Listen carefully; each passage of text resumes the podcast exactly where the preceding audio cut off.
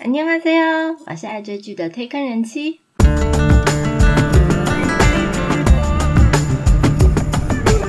欢迎大家来听我说句话，跟着我一起掉入无止境的追剧人生吧。Hello，我是推坑人妻。五月份一连串爱情剧，不知道大家看了几部呢？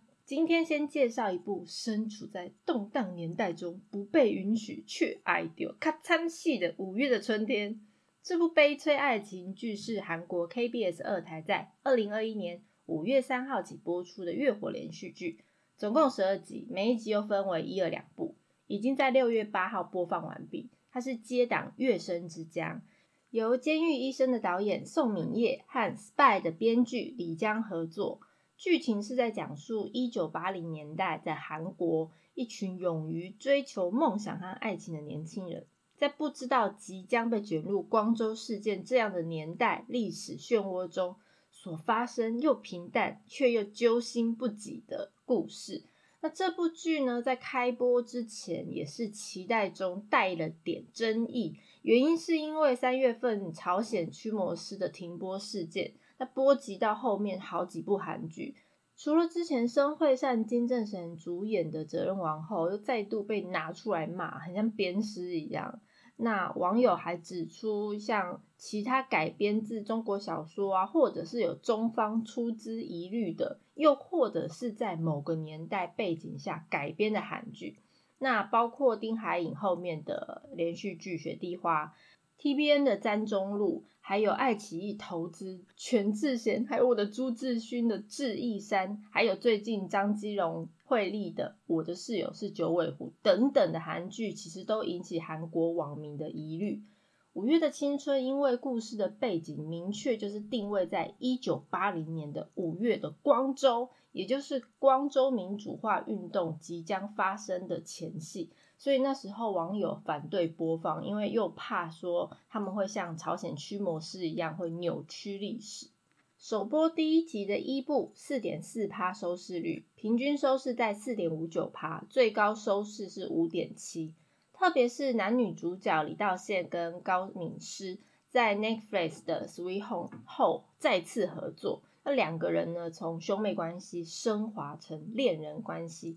到底五月的青春会是怎么样一部 love story 呢？按照惯例，先来介绍一下主角们。首先，当然是被称为 IU 的男人，才在今年百想艺术大赏中获得新人演员奖的男主角李道谢，耶！讲到李道谢啊，许多网友应该都会直接联想到德鲁纳酒店里面，他痴痴守在满月身边，纯情的形象让李道谢真的人气暴涨。我也是那时候才爱上他的。后来呢，因为几部连续剧，像一部是《回到十八岁》，他饰演十八岁时候的男主角，也因为这部戏让他的演技获得了肯定。另外一部当然是，虽然他不是男主角，但是剧中拥有非常大的戏份，就是《Sweet Home》，他是饰演高敏世的哥哥，让他的人气也是上升许多。这次在剧里面，他是饰演一个从光州长大。到首尔大学医学院第一名的优等生黄熙泰，因为成长过程的一些原因，所以他一直都在和旁人的偏见对抗。他虽然是以想要参加大学歌谣季当借口，所以推迟了毕业，就是延毕。但过去因为某一件事，所以他对未来是不是能成为医生很犹豫不决。那在偶然的一个机会下，跟女主角相遇。一见钟情而展开恋情，究竟最后是不是有情人终成眷属呢？再来看起来杀气腾腾，但这次是走悲催路线的女主角高敏世，虽然她也是这几年才开始有人气的一个新生代演员，但她其实是导演出身的哦。不过她是从二零一六年开始网络电视剧以后展开她的演艺生涯。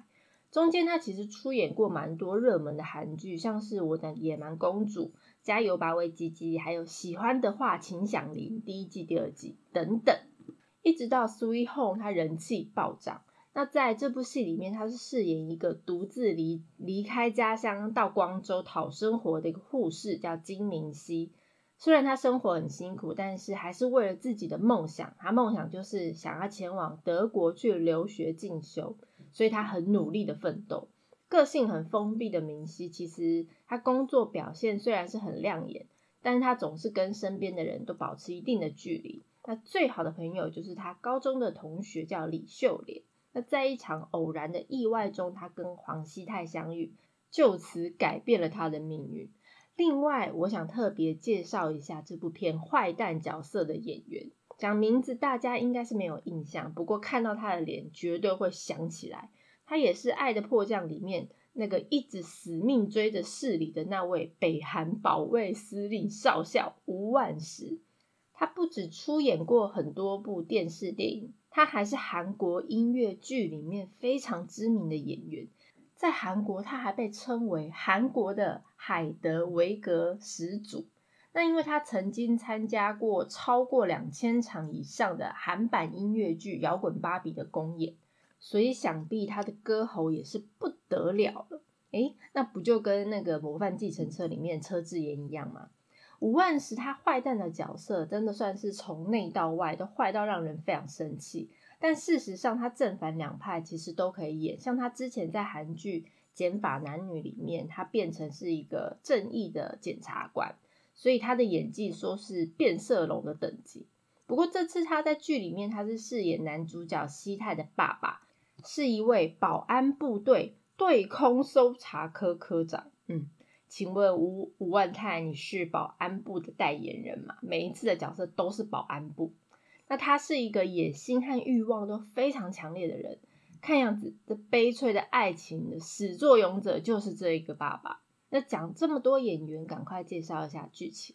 五月的青春呢，算是一部结合历史和爱情的韩剧。那故事是以光州民主化运动的时代为背景，讲述一位医大的高材生。和一个只身到光州工作的护理师，从相遇、相识到相恋的过程，还有两个人在动荡的大时代下是如何克服重重的难关，追求渴望的人生的故事。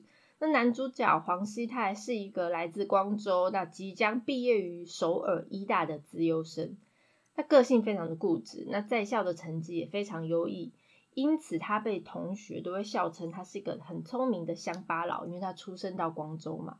那为了摆脱同学们在他身上贴的标签，因为大家都会觉得优等生只会读书，所以西泰他每天都勤奋的背着吉他到茶馆去练习，而且同时又兼顾学业，一直保持又会玩又会读书的那种人。不过，西泰的爸爸他是为了出人头地而不择手段。所以他要求西泰和一位世代都叱咤光州地区成功企业家的女儿李秀莲结婚。对的，秀莲就是女主角明熙的好朋友。不过，这位千金大小姐秀莲呢，非常热衷于民主运动，那也不想嫁给爸爸是保安队的西泰。于是，她就请她的好闺蜜，当然就是我们女主角明熙啦，代替她去相亲。也就是因为这段。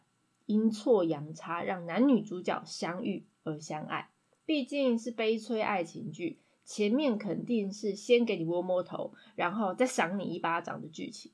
那说到一九八零年代发生的光州事件啊，常常被韩国拿来当影剧的题材，相信喜欢韩国影视的观众应该都有很多深刻的印象，例如知名的电影《我只是一个计程车司机》，还有在之前《华丽的假期》。还有辩护人等等，都是以光州事件为背景。五月的青春虽然以这么沉重的事件为故事背景，不过它的剧本算是比较走平凡生活的手法来写那个时代下男女主角的爱情故事，因为毕竟是偏重爱情故事。那编剧也是比较注重每一个角色那种平凡啊爱情或追梦的故事。那光州事件也是出现在很多人气的韩剧，像之前《请回答一九八八》里面，德善的姐姐宝拉就是参加首尔大学的示威，那她也是以八零年代民主化运动为背景。那像这类的韩剧呢，从会从每一个细节都可以看出剧组的用心。五月的青春其实在美术陈列上非常的用心，从它背景啊、它的街景、车辆到男呃每个主角的服装、发型，还有一些呃剧里面一些小道具或者家饰的摆摆设，都可以看出花费了非常多的心思，那还原整个那时候年代光州的风情。最重要的是，这部戏主要的故事就是发生在光州，那所以剧里面的演员特地会用道地的方言来对戏。那这边提一下，韩国因为地区很多，他们地也很大，那所以每个地区在讲韩文的发音啊，还有用语都会有一点差异，就跟台湾人讲台语也会分北部腔跟南部腔一样。光州事件可以算是韩国近代史上最血腥的军事镇压行动。那因为当时候光州整个光州根本就是被封城的状态，那并没有很多事件发生的资料，因为那时候没有网络啊，也没有什么呃摄影机那些比较少。所以，但是大家可以回想一下前几个月。呃，缅甸军事政变，又或者是前几年香港反送中的运动那些画面，因为现在的时代已经有手机、有录影机、又有网络，还有 YouTube，所以资讯很容易传到外面来。那以前光州的运动真的就是我们看到的那样，那而且还会更可怕、更混乱。尽管现在隔现在已经四十年过去了，韩国的政府。还是没有办法确切的统计出当时受难的人数。那目前官方的数字是五百四十一人死亡，三千多个人受伤，七十几个人失踪。另外有十三名军警殉职，但实际上我们都相信死难的人数可能比这些数字高到五六倍都有可能。那先不管死伤数字的正确性。每一个受难者的背后，其实就是一个破碎的家庭。每一个家庭其实到现在承受了四十年的冤屈。如果对光州事件有兴趣的朋友，其实可以去查查维基百科，我觉得他们写的还蛮详细的。或者是可以去看看《我只是个计程车司机》这部电影，还有《辩护人》这两部电影，我都蛮推荐。那么男女主角究竟最后的结局是什么呢？这边把结局的部分就交给大家去追了，因为我觉得短短十二集，相信居家抗疫的大家一下子就追完了。其实我觉得五月的青春没有我想象中这么的虐心呐。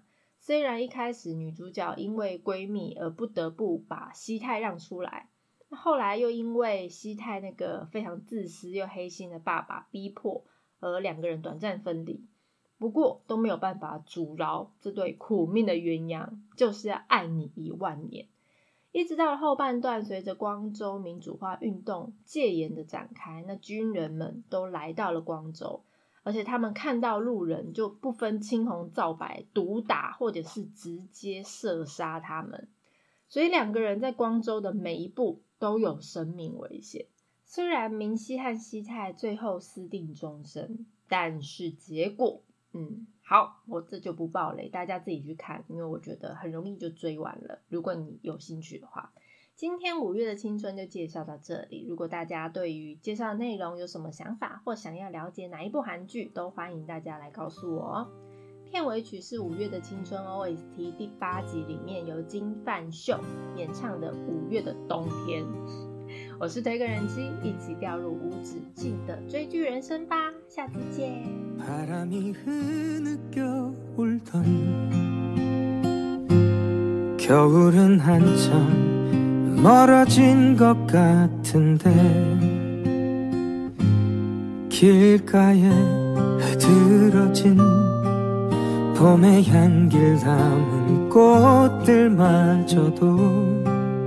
나는 느낄 수가 없네. 따뜻한 미소로 날 바라보지만 내 마음은 아직 겨울인가 봐 피어난 사랑 앞에 흔들리는 건 너를 바랄 수 없는 초라함 때문일까? 너무 아름다워 아픈 사람아. 슬픈 눈빛으로 웃던 사람아. 내게 웃 운명처럼 다가와 나를 사랑해준 사람아. 이젠 꿈처럼 희미해